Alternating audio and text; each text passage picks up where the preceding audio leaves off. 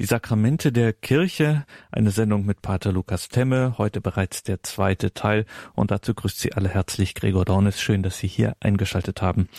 Wir betrachten die Sakramente der Kirche, in insgesamt drei Teilen. Heute unsere Überschrift Die Heilung.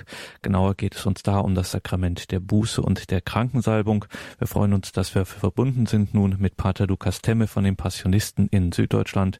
Wir haben ihn in Schwarzenfeld am Telefon. Grüße Gott, guten Abend, Pater Lukas. Guten Abend.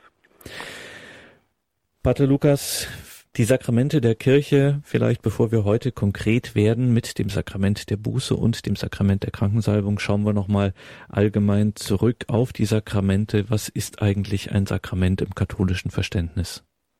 Ein Sakrament ist, muss ganz kurz zu sagen, ein sichtbares Zeichen für die Unsicht, für das unsichtbare Handeln oder für die unsichtbare Gnade Gottes am Menschen. Ja.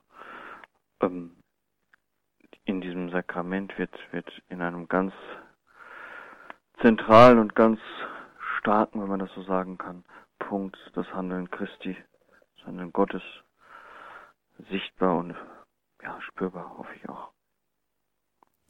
Also das ist nicht einfach nur eine, sagen wir es mal so, symbolische Handlung oder das dann äh, oder metaphorisch besser gesagt, sondern hier passiert wirklich etwas. Ja, natürlich. Ähm, Gott handelt an uns Menschen. Ja. Gott greift in das Leben des Menschen ein durch, durch die Gnade, die er uns jeweils durch das Sakrament zukommen lässt. Das heißt aber jetzt auch nicht, dass wir in eine Passivität gehen können und sagen können, das macht Gott schon, ja. Ähm, Gott wird mit dem Sakrament so viel erreichen bei uns, inwieweit wir uns diesem Sakrament und seinem Wirken auch öffnen, ja. Ähm, es geht nicht darum, dass wir da nur nur abwarten und, und, und schauen, was passiert, sondern gerade auch jetzt in den, in der Beichte oder auch in der Taufe, der Firmung, auch in der Eucharistie, soweit wie ich mich diesem Sakrament öffne und sage, ähm, ich bin bereit, mit der Gnade Gottes mitzuwirken, soweit wird diese Gnade fruchtbar werden, ja. Wenn ich das, ich sage das jetzt mal ganz böse, wenn ich das nur über mich ergehen lasse, ähm, dann wird das Sakrament auch nicht die Wirkung entfalten, die es eigentlich hat. Ja.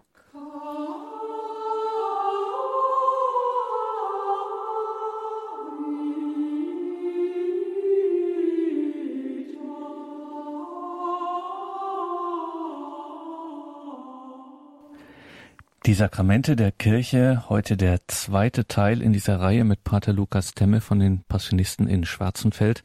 Heute geht es um das, was auch im Katechismus zum Beispiel im Jukat überschrieben ist mit Sakramente der Heilung. Heute geht es um das Sakrament der Buße und der Versöhnung. Und Pater Lukas kann man ja schon sagen, die einen preisen das als Segen, die anderen verspotten das mehr oder weniger als neurotisch, wieder andere verurteilen das als Aberglaube und den meisten ist es wohl, muss man sagen, auch verhältnismäßig wurscht, das Sakrament der Buße immer wieder mahnen uns Seelsorger und gerade auch der Papst mahnt immer wieder dieses Sakrament zu entdecken, ermutigt dazu, lädt dazu ein. Was ist das Sakrament der Buße eigentlich? Was ist das Besondere daran? Ich glaube, das Besondere, also seit Urzeiten wird das Sakrament der Buße immer als die zweite, die zweite Planke nach dem Schriftbruch bezeichnet. Die erste Planke, die uns aus den Fluten der Sünde rettet, ist die Taufe. Und ich glaube, das muss man, muss man zuerst einmal verstehen, ja, oder sich wenigstens bewusst zu machen, dass der Mensch der Rettung bedarf, der Vergebung bedarf, ja, die wir, das eigentliche Sakrament der Buße oder der Versöhnung ist ja die Taufe. Dort werden wir in den, in den Gnadenstand erhoben. Aber jeder von uns weiß nur zu gut, dass wir diesen Gnadenstand immer wieder sehr schnell verlieren, wenn wir nämlich sündigen. Der Mensch in seiner gebrochenen Natur ist halt nicht, ich sag's mal, ist halt nicht Gott, sondern ist gebrochen, ist hinfällig, ist zur Sünde geneigt. Und auch darin sieht Gott ja schon, oder darin handelt Gott auch schon, indem er, indem er das Sakrament der Buße stiftet und sagt, trotzdem schenke ich dem Menschen wieder die Chance, neu zu beginnen. Trotzdem gebe ich dem Menschen Gnade und Heil, dass er wieder mit mir auf den Weg kommt. Und eine Voraussetzung, um dieses Sakrament natürlich zu verstehen, ist ganz einfach, dass ich mir bewusst bin, dass ich Schuld habe, dass ich Sünde auf mich geladen habe. Wenn ich das nicht verstehe oder das nicht wahrhaben will und leugne, dann kann ich dieses Sakrament auch nicht verstehen. Dann ähm, brauche ich es auch nicht. Wovon soll ich denn befreit werden, wenn ich keine Schuld habe? Und wir leben leider Gottes nun mal in einer Zeit, in der alle möglichen Leute Schuld haben, nur ich nicht. Da sind die Lebensumstände, die schuld sind, da ist die Erziehung, die schuld ist, da ist ähm, die Familie, die schuld ist. Aber ich selbst habe keine Schuld. Und das ist, glaube ich, ein Grundproblem dieses Sakramentes. Und wer einmal erfahren hat, wie befreiend und wie heilend dieses Sakrament an mir wirken kann, wenn ich mich meiner realistischen Situation einfach auch stelle, wenn ich auch sage, ja, ich habe diese Schuld auf mich geladen und ich bitte von Gott die Verzeihung der Schuld, der Sünde. Wenn ich diese Befreiung, die Gott mir dann schenkt, ja, erspüre, wahrnehme, das ist etwas ganz Großes und denke ich, ich werde dann immer wieder auch zur Beichte gehen und sagen, ich möchte diesen Zuspruch, diese Heilung und Befreiung Gottes einfach wieder erfahren, ja. Und ähm, ich denke, dass man das auch ein bisschen üben muss, ja.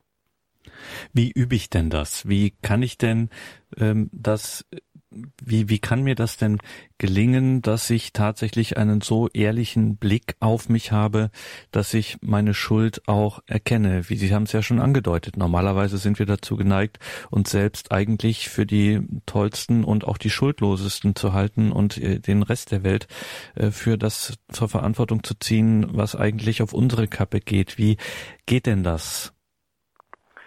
Ja, Zunächst einmal denke ich, ist eine Grundvoraussetzung, dass ich mich als Mensch vor Gott erfahre. Das heißt, dass ich im Gebet vor Gott gehe und sage, ähm, Herr, hilf mir, meine Schuld zu erkennen. Und dass ich ehrlich auf mein Leben schaue, ja. Dass ich wirklich mir auch eingestehe, ich habe diese Schuld begangen, ich habe das und das falsch gemacht. Und ähm, dass ich mich, dass ich mir Zeit nehme, um eine Gewissenserforschung zu machen, ja dass ich nicht nur schnell, schnell mal eben kurz beichten gehe, sondern dass ich mir wirklich Zeit nehme, auf mein Leben zu schauen, ja. Auf mein Verhältnis zu Gott, ja, auf mein Verhältnis zu Menschen, zu Mitmenschen, zur Schöpfung, zu mir selbst, ähm, wo da Schuld ist, wo da Handlungsbedarf ist, wo ich mein Leben verändern müsste, ja, darauf zu schauen. Aber das braucht einfach Zeit und ich glaube, das ist manchmal unser Problem, dass wir uns diese Zeit einfach auch nicht mehr nehmen. Ja. Sich da mal einen gewissen Spiegel herzunehmen und zu sagen, ähm, ich nehme mir jetzt die Zeit dafür, ähm, mir, mir diese Fragen einfach mal selbst zu stellen. Ja. Und zu sagen, das und das und das liegt bei mir schief. Und da brauche ich Vergebung. Da brauche ich auch Gnade, die Gott mir schenkt, um einfach auch zu wachsen darin. Ein gewichtiger Einwand gegen das Sakrament der Buße ist ja oft auch, dass man sagt, na ja, dadurch werden die Leute erstmal so richtig skrupulös. Das heißt, es wird äh, ein schlechtes Gewissen eingeredet und dann grübelt man und grübelt man und denkt die ganze Zeit, also verstrickt sich immer mehr in so einen Zusammenhang von, äh, ich bin ja ein ganz schlechter Mensch und jetzt habe ich das gemacht und das gemacht und irgendwie äh, ist da nicht mehr viel mit Befreiung und Heilung, sondern es wird so ein bisschen paranoid. Wie kann ich dem denn entgehen? Gehen, dass ich dann nicht einfach, dass ich äh, es einfach nicht übertreibe, mich nicht reinsteigere, sagen wir es so. Ja, indem ich zunächst einmal ganz auch realistisch bin und auch vielleicht auch mal bewusst mache, was ich, was ich Gutes tue. Ja. Ich denke auch das gehört zu einer Gewissenserforschung, dass ich nicht nur sage, was alles nicht geklappt hat, sondern dass ich mir auch mal bewusst mache, das und das hat in meinem Leben geklappt oder da und da bin ich gewachsen das ist im Vergleich zur letzten Beichte vielleicht schon anders geworden, wenn es auch nicht viel ist, aber ich habe da einen Schritt in die richtige Richtung getan. Und ähm, wie gesagt, ehrlich sein, ja. Ähm, kein Mensch ist nur schlecht, ja, oder genauso wie kein Mensch nur gut ist. Ähm, und da wirklich selbst auch ein bisschen zu achten darauf, dass ich jetzt nicht nur ganz verkrampft nach allen kleinen Sünden suche, die ich vielleicht habe, sondern dass ich da wirklich realistisch dran gehe. Ja, und auch auf die Umstände achte. Ähm, wo ist mir was passiert? Ob das denn wirklich eine Sünde ist? Zum Beispiel, ähm, wenn ich den Sonntagsgottesdienst nicht besuchen kann, weil ich krank bin, dann ist das keine Sünde, sondern dann soll ich, so wie die Kirche lehrt, einfach eine Zeit des Gebetes zu Hause verbringen, ja. Was nicht geht, geht nicht. Und da auch ähm, jetzt nicht zu sagen, Gottes Willen, ich hätte vielleicht doch gehen können, wenn ich mich zusammengenommen hätte oder so, ähm, da wirklich auch eine innere Freiheit zu haben, denke ich, ist wichtig.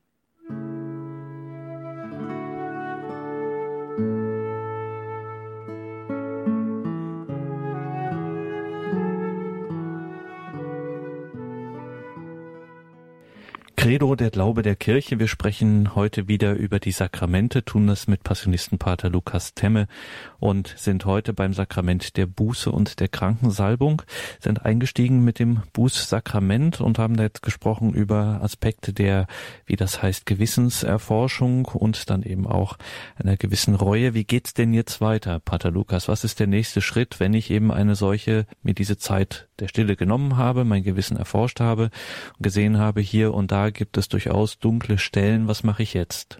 Ja, also eine wichtige Voraussetzung für, dass die Beichte überhaupt fruchtbar werden kann, ist natürlich der Akt der Reue.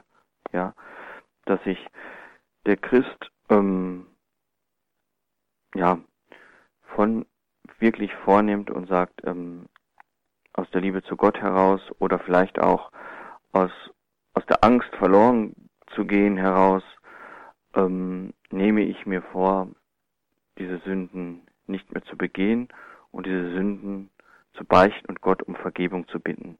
Also die Reue ist eine Voraussetzung für den gültigen Empfang der Beichte, ja. Wenn, wenn jemand in den Beichtstuhl kommt und ähm, der Beichtvater das Gefühl hat, da ist ja überhaupt keine Reue, ähm, kann er auch sagen, ähm, ich kann sie nicht lossprechen. Einfach, weil die, weil die Reue, die Abkehr von der Sünde fehlt. Ja, das ist eine wichtige Voraussetzung und ich glaube, das wird manchmal auch, auch unterschätzt. Ja. Der Christ muss, muss diese, diese Abkehr von der Sünde, dieses nicht mehr sündigen Wollen mitbringen. Ja.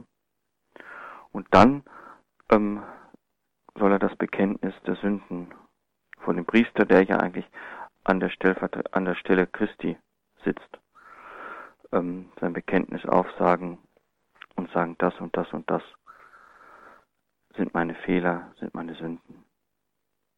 Ja. Wobei die Todsünden ja auf jeden Fall gebeichtet werden müssen. Das sind die Sünden, die mich vom Gnadenstrom Gottes, die, oder anders gesagt, die meine Beziehung zu Gott trennen, deswegen Todsünde, oder die die lässlichen Sünden, die dieses Verhältnis zu Gott nur in Anführungsstrichen gesetzt nur stören, die sollten gebeichtet werden, ja. Und ich denke, dass es wichtig ist, dass wir alles, was schief läuft, auch die lässlichen Sünden, Gott hinhalten, damit er sie von uns nimmt. Ja. Ähm, aber noch einmal, das Wichtigste bei, bei der Beichte ist die Reue. Ja. Und dass ich innerlich vielleicht auch ein Stück weit erschüttert bin über das, was ich getan habe und sage, in der Liebe zu Gott trage ich das zu ihm und lasse mich da wieder freisprechen und dann das Bekenntnis abzulegen.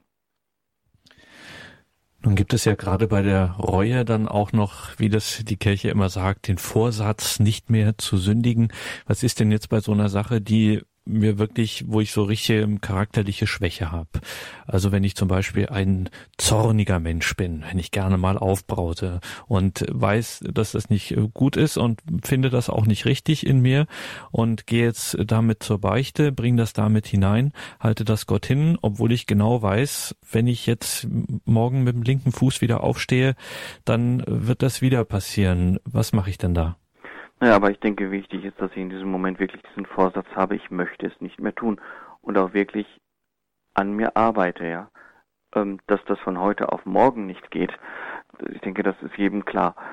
Aber sich immer wieder neu den Vorsatz zu nehmen und sagen, ich fange mit der Hilfe Gottes und mit seiner Gnade nochmal an. Und ich versuche es noch einmal, diese Charakterschwäche wirklich auch zu überwinden, ja. Ähm, das Verkehrteste, was wir machen können, ist zu sagen, naja, hat ja sowieso alles keinen Zweck.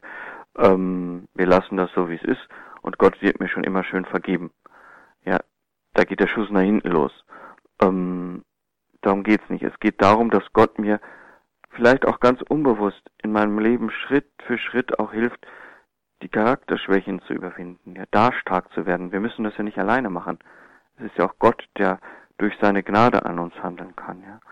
Und das habe ich eben versucht zu sagen, dass da, wo ich sage, okay, mit der Hilfe Gottes beginne ich wieder von neuem, dass da auch etwas wachsen kann. Auch wenn ich den Fehler, die Sünde, die Charakterschwäche vielleicht nie ganz ausmerzen kann, aber ich kann sie schwächen. Ich kann Schritt für Schritt daran arbeiten. Und ich glaube, darum geht es. Ja, da auch nicht aufzugeben und sich, sich so, ich meine, wir Menschen neigen ja da auch immer wieder zu, zu sagen, hat sowieso alles keinen Sinn, ähm, klappt ja nicht, ist viel zu anstrengend, das lasse ich einfach so.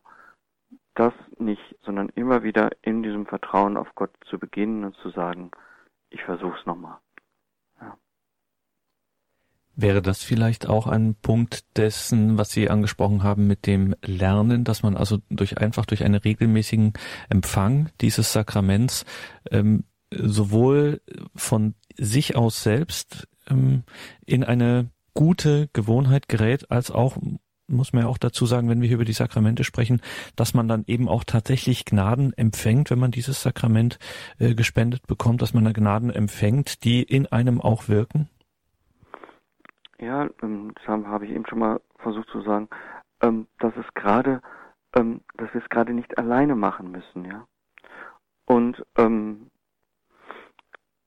es ist ja so wie so wie bei bei Kindern, die brauchen auch immer wieder die Ermutigung, wenn es nicht klappt in der Schule oder so, dass dass der Vater oder die Mutter sagt, das schaffen wir schon, ja.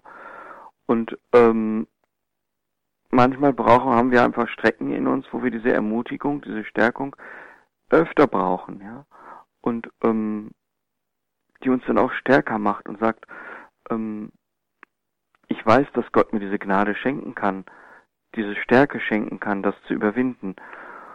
Und natürlich ist es dann sinnvoller, öfter beichten zu gehen, ja.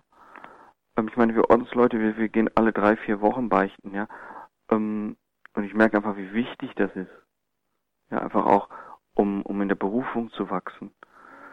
Ähm, ich meine, in der Beichte geschieht ja nicht nur die, die Vergebung der Sünden, sondern Gott schenkt uns Kraft, schenkt uns Gnade. Ja, das sollte man auch sehen. Es geht in der Beichte nicht nur, um es mal ganz böse zu sagen, um ein, ein Abrechnen der Sünden, sondern wir gehen gestärkt aus dem Beichtstuhl heraus, ja. Ähm, und aus dieser Stärke, die Gott mir schenkt, da kann Gnade, da kann Heil wachsen, da kann ich einen Schritt nach vorne machen. Ja.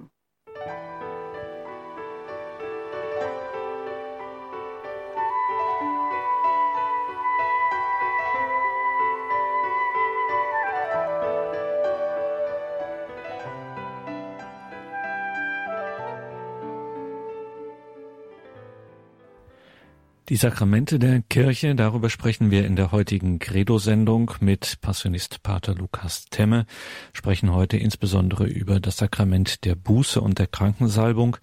Beim Sakrament der Buße, Pater Lukas, wird gerne und viel und ja seit Jahr und Tag eingewandt. Warum muss ich das denn beim Priester machen? Warum kann ich das nicht selbst mit Gott in meinem stillen Kämmerlein oder eben auch im Gebet in der Kirche? Warum kann ich das nicht allein mit ihm ausmachen? Warum brauche ich da den Priester und muss ihm das nun bekennen, den ich, was ich irgendwie nicht möchte, aus welchen Gründen auch immer? Ganz einfach, weil im Priester durch das Sakrament der Weihe Christus selbst handelt, ja. Wenn der Priester das Sakrament der, Beichte, der Buße spendet, ähm, ist es der Herr, der wirkt. Ich glaube, es ist immer ganz, ganz gut und ganz schön zu sehen, dass es, dass hinter dem Beichtvater Christus ist, der handelt. Dass wir uns die Vergebung nie selbst zusprechen können. Ja. dass ich kann mir meine Schuld nicht selber vergeben. Das geht nicht das geht schon im Menschlichen nicht, ja, sondern wir müssen uns Vergebung zusprechen lassen. Und gerade in der, im, im Sakrament, im sakramentalen Handeln der Kirche spricht Christus uns diese Versöhnung zu, ja. Und ähm, es hat ja noch diesen anderen Aspekt, wie wichtig es ist, einmal Schuld aussprechen zu können, zu sagen, ähm, das und das ist meine Sünde, das und das ist meine Schuld. Und dann wirklich kann Gott durch den Priester, durch das Sakrament der Weihe die Vergebung sprechen. Ja? Ich meine, wir kennen ja die Stelle aus der Heiligen Schrift, wem mir die Sünden vergibt, dem sind sie vergeben, wem mir die Vergebung verweigert, dem ist sie verweigert. Ja? Ähm, also im Priester, denke ich, immer wieder Christus zu entdecken, ja, der, der durch ihn handelt, ist ganz wichtig. Ja, einfach zu sehen, dass, dass der Priester, dass der Priester letztendlich nur Werkzeug ist. Ja. Und letztendlich sowas wie ein, ein Zeichen ist, dass Christus präsent ist. Ja. Ähm, und nicht so sehr den Menschen, der dort sitzt, zu sehen. Warum muss das eigentlich nochmal laut gesagt werden? Also man könnte ja auch sagen, äh, es reicht, wenn ich das jetzt in meinem Herzen bewegt habe und erkannt habe. Äh, warum muss ich das nochmal sozusagen laut und vernehmbar und mit Sprache ähm, aussprechen? Was ist der Sinn daran, dieses Bekenntnisses? Ja, ganz einfach, weil es ein, weil es ein, ein befreiendes Element hat, dieses Aussprechen. Ja, Schuld, die ausgesprochen ist, ist, um es mal ganz erlaubt zu sagen, draußen. Ja, ich habe sie angesprochen, weil in diesem Bekenntnis vor dem Priester, in diesem lauten Benennen der Schuld deutlich wird, dass es da eben nicht nur um mich selbst geht, sondern dass ich dort auch eine Verantwortung der Kirche gegenüber habe, die ich ja auch mit meiner Schuld meiner Sünde Schwäche, dass es da wirklich darum geht, ähm, zu sagen, das und das muss weg, muss ich bekennen. Und ich glaube, dass es, dass es wirklich ein ganz wesentliches Element ist, dass es ausgesprochen wird. Ja. Dass ich konkret zu meinem Versagen stehe und nicht mich mir da so im Herzen meine Ecke schaffe, wo ich, wo ich meine Schuld immer ganz schön ablage und sage, na ja, das, das ist schon alles nicht so schlimm. Nein, Schuld gehört angesprochen. Ja. Und wenn ich jetzt mir keiner schweren Schuld zum Beispiel bewusst bin, wenn es vielleicht mir so vorkommt, als wären das jetzt Kleinigkeiten, ähm, mit denen ich da in den Beichtstuhl äh, müsste, was würden Sie sagen? Würden Sie sagen, ach, dann brauchst du auch nicht zu gehen oder gibt es da trotzdem eine Empfehlung zu sagen, na, äh, geh ruhig oder geh damit ruhig in den Beichtstuhl? Ja, ich würde auf jeden Fall sagen, geh damit ruhig in den Beichtstuhl, ja. Ähm, nämlich dadurch, dass sie das ja auch beschäftigt, ja, dadurch, dass ihnen das auch bewusst wird als Schuld, auch wenn es kleine Fehler sind, ähm, ist es aber doch eine Schuld, die weg muss. Und wie wir eben schon gesagt haben, im Sakrament der Buße gibt es ja nicht nur die Vergebung, sondern auch die Gnade, die Geschenke, die Stärkung. Und allein deswegen schon ist es wichtig, regelmäßig beichten zu gehen, ja. Ich meine, Gott führt uns ja auch durch dieses Sakrament ähm, auch in der Erkenntnis weiter, ja. Vielleicht brauche ich einfach auch noch ein, ein Stückchen Weg, um dann auch wirklich mein Versagen oder meine Schuld ganz erfassen zu können, ja. Ja, bei manchen Leuten kommt es dann auch vor, dass die sagen, das ist mir jetzt erst bewusst geworden, dass ich vor 20 Jahren das und das falsch gemacht habe. Das habe ich damals noch gar nicht gewusst, dass das eine so schwere Schuld ist. Heute weiß ich es und ich möchte das vor Gott bringen, weil ich die Vergebung haben möchte. Ja. Deswegen würde ich auf jeden Fall, auch wenn mir keine schwere Schuld bewusst ist, zum Beichten gehen. Ja. Und wenn man ehrlich ist, ähm, bei jedem von uns sammelt sich ganz schön viel Kleinig oder ganz schön viele Kleinigkeiten an. Ja, wenn man nur auf den Tag schaut, ja. Wie viel Gutes unterlassen wir immer, ja. Oder wie oft urteilen wir über Menschen, um nur mal ein Beispiel zu nennen. Ähm, da kommt schon, denke ich, das ein oder andere zusammen. Und da dann halt auch wirklich die Vergebung und die Gnade zu haben, ist, ist denke ich, ganz, ganz sinnvoll.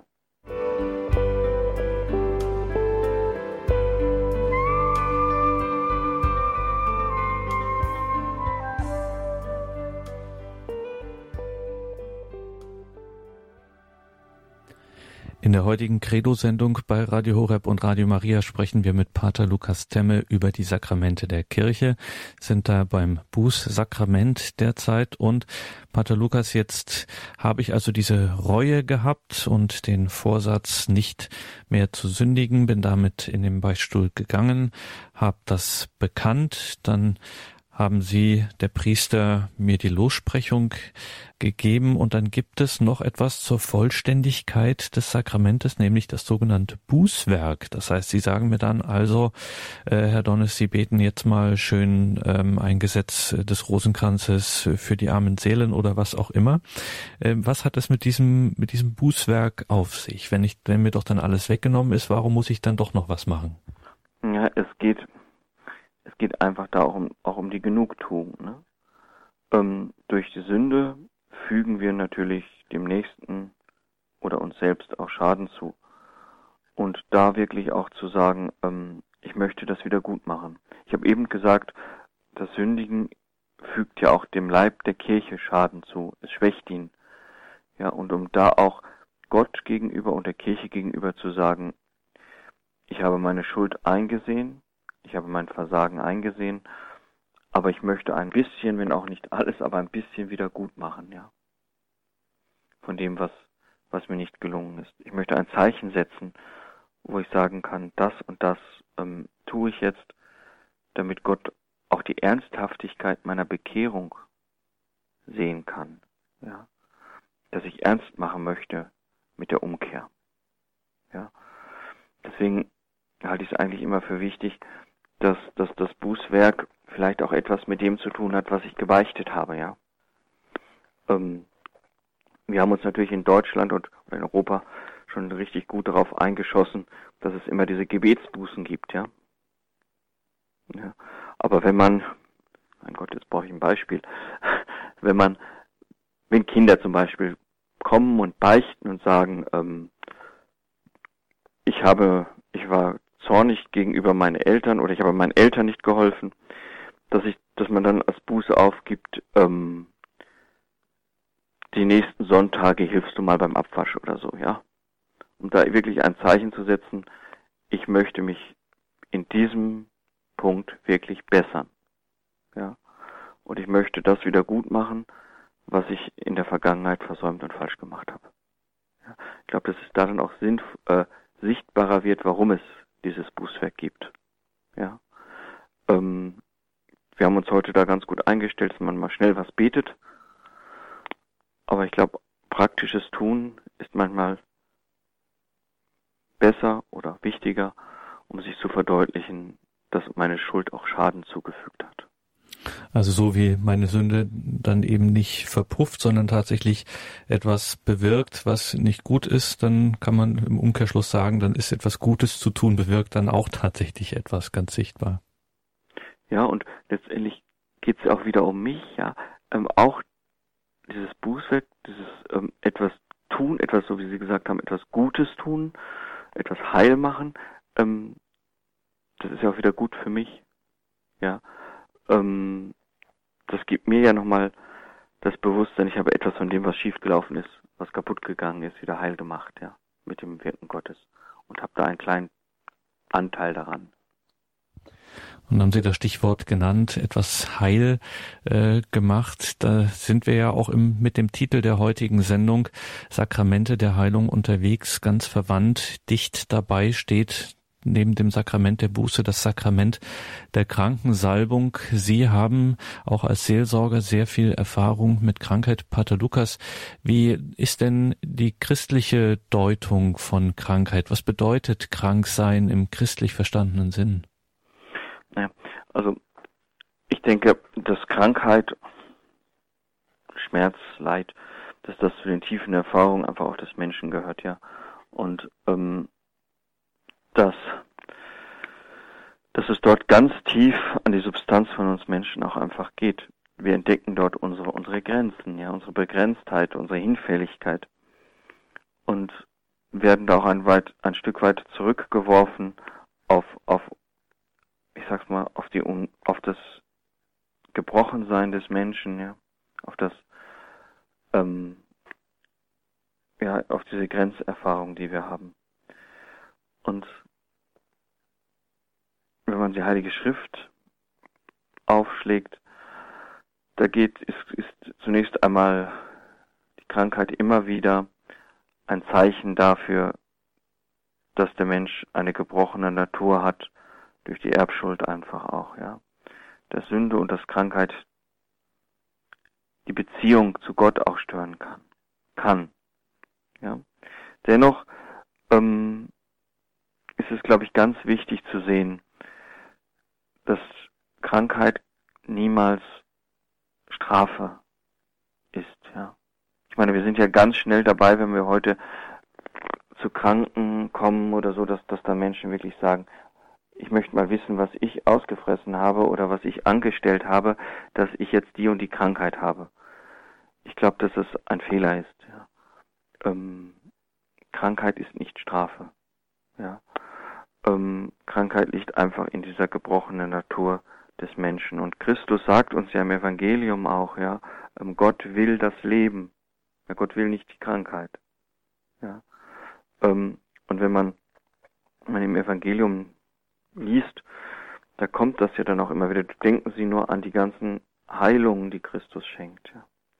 Oder ähm, es geht ja so weit in, Jesu, in, in Jesus, dass er sich mit dem Kranken identifiziert. Ja, das ist, denken Sie die Gerichtsrede, wo er dann sagt, ich war krank und ihr seid zu mir gekommen. Ja. Ähm, ich glaube, dass gerade auch die Kranken im, in, im Herzen Gottes einen ganz wichtigen Platz und einen ganz besonderen Platz haben. Ähm, wo ich Angst davor habe oder wo ich, wo ich darauf hinweisen möchte, ist Krankheit nicht als Strafe zu sehen. Ja. Und Christus gibt uns ja, oder in seinen Jüngern uns den Auftrag, heilt Kranke. Ja, Im Matthäus Evangelium im zehnten Kapitel. Ja, das sind alles Zeichen dass, dass Gott nicht die Krankheit des Menschen will, sondern die Gesundheit. Ja. Und dafür gibt es halt auch dieses Sakrament der Krankensalbung, wo Jesus dem Kranken ganz nahe kommt. Ja.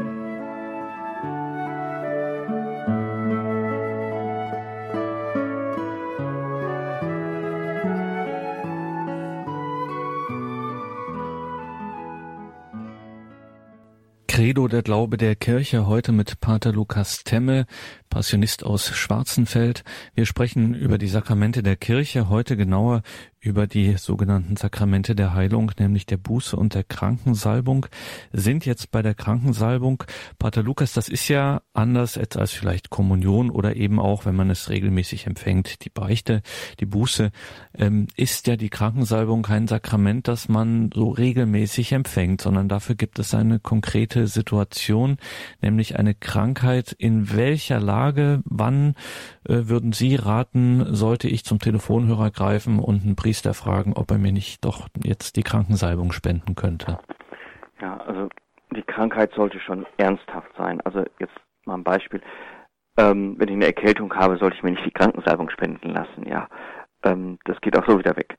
Aber ähm, ich denke, dass, dass bei, bei schwerwiegenden Krankheiten oder auch vor Operationen, ja, dass es da wichtig ist, sich diese, die Krankensalbung, sich dieses Sakrament spenden zu lassen.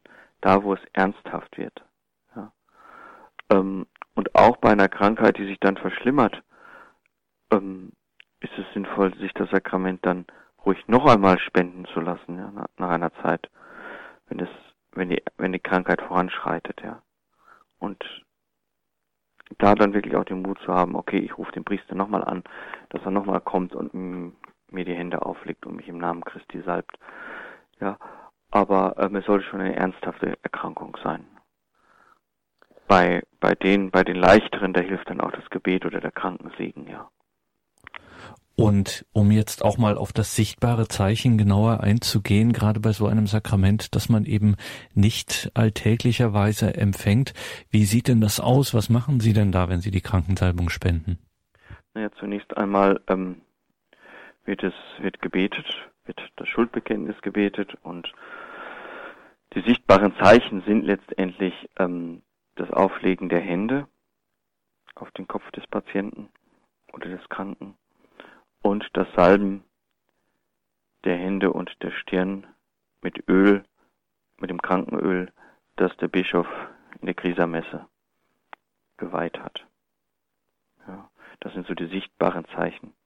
Ich glaube, dass das, das auch immer wieder eine Erfahrung ist, ähm, die die Priester machen dürfen, dass da wirklich ähm, Gott, ja, Gott berührt, ja, Gott an der kranken Person handelt, ja, ähm, in den gerade in der Auflegung der Hände, wo es zum Kontakt zwischen zwischen dem Spender kommt und dem dem Kranken. Oder auch dadurch, dass das das Öl auf der Stirn oder auf den Händen ausgebreitet wird als Bekreuzigung. Ich denke, dass es schon wichtig ist, dass, dass Gott uns da die Gnadengaben des Sakraments schenkt und uns da berührt. Dass es nicht so sehr der Priester ist, der mich berührt, sondern Christus selbst berührt mich dort. Ja. Und eine Erfahrung ist, aus der Praxis, dass wirklich Menschen zum Beispiel, habe ich das immer wieder im Krankenhaus erlebt, die vor einer schweren Operation gestanden sind und gesagt haben, ich lasse mir jetzt dieses Sakrament spenden. Ich bin so nervös, dass die auf einmal ganz ruhig werden, ja. Dass Christus da wirklich diesen, diesen Seelenfrieden schenkt und sagt, ähm, ich gehe mit dir in diese Operation hinein, ich bin bei dir. Ich habe dir die Hände auf den Kopf gelegt, ich habe dich mit dem Öl gesalbt und gehe mit dir in diese Operation oder in diese Krankheit hinein. Ja, ähm, ich denke, dass das ganz wichtig ist, dass man da auch als Priester ohne ohne Hemmung jetzt die, die Hände auf den Kopf legt und auch, auch richtig salbt. Ja. Und diese Salbung mit dem Öl, dieses Bekreuzigen von ähm, Stirn und ähm, Händen, das haben Sie gesagt, das ist ein besonderes Öl. Das ist nicht irgendetwas, was man im Supermarkt in der Drogerie nebenan kauft, sondern das ist etwas Besonderes. Ja, das ist das, das Krankenöl, was der Bischof in der Domkirche am Gründon am Gründonnerstag oder in der Karwoche, das ist ja für den Diözesen unterschiedlich salbt, äh, weit und das dann in die Diözese verteilt wird, um eben den Kranken, um dadurch die Kranken zu salben. Ja. Im Notfall sollte ich kein Öl haben, kein Krankenöl, kann man natürlich auch aus Olivenöl. Das kann auch gesegnet werden und dann verwandt werden. Ja. Aber normal ist es, dass man, dass man ähm, das Krankenöl benutzt. Und nochmal zum Stichwort im Notfall, weil Sie das gerade angesprochen haben. Äh, wir hatten ja bei der Taufe im ersten Teil dieser Reihe zu den Sakramenten der Kirche festgestellt, dass das ähm, im Notfall auch jemand anders machen kann, wenn dann eben kein Priester so schnell auf die Schnelle äh, da sein kann. Wie ist das im Fall der Krankensalbung? Kann ich das dann auch machen oder ist das Priestern vorbehalten? Das ist Priestern vorbehalten. Also sie müssen sehen, dass sie einen Priester kriegen, ja. Das ist eines der Sakramente, das wirklich nur der Priester spenden kann, auch im Notfall. Wichtig ist, ähm, ich will jetzt das Sakrament nicht runterspielen, um Gottes Willen, aber ich möchte den Hörern einfach auch davor bewahren, jetzt dann in Panik zu geraten, wenn, wenn es wirklich mal, ich sag mal so, nicht mehr klappt mit dem Sakrament. Gott hat trotzdem ja immer noch alle Möglichkeiten, außer dieses, außerhalb des Sakramentes Heil zu schenken und Heil zu wirken. Er kann außerhalb des Sakramentes genauso handeln am Patienten, auch wenn er, wenn er vielleicht vorher verstirbt, bevor die Krankensalbung gespendet werden kann, weil man keinen Priester so schnell auftreiben kann, ja. Also da sollte man dann auch nicht verzweifeln. Ähm, kann man das in analoger Weise auch zu, zum Sakrament der Buße sagen? Ich meine, beichten sollen sie ja regelmäßig gehen, ja. Und ähm, im Todesgefahr oder in dem Moment, wo ich sterben würde und kein Priester verfügbar ist, ist es ganz wichtig, die Reue zu erwecken, ja. Und ähm, auch da kann Gott handeln. Ja, in, in einem, in einem bußfertigen Herzen, ich glaube nicht, dass das verloren gehen wird. Ja, sondern da ist der Herr dann ähm, der barmherzige Vater.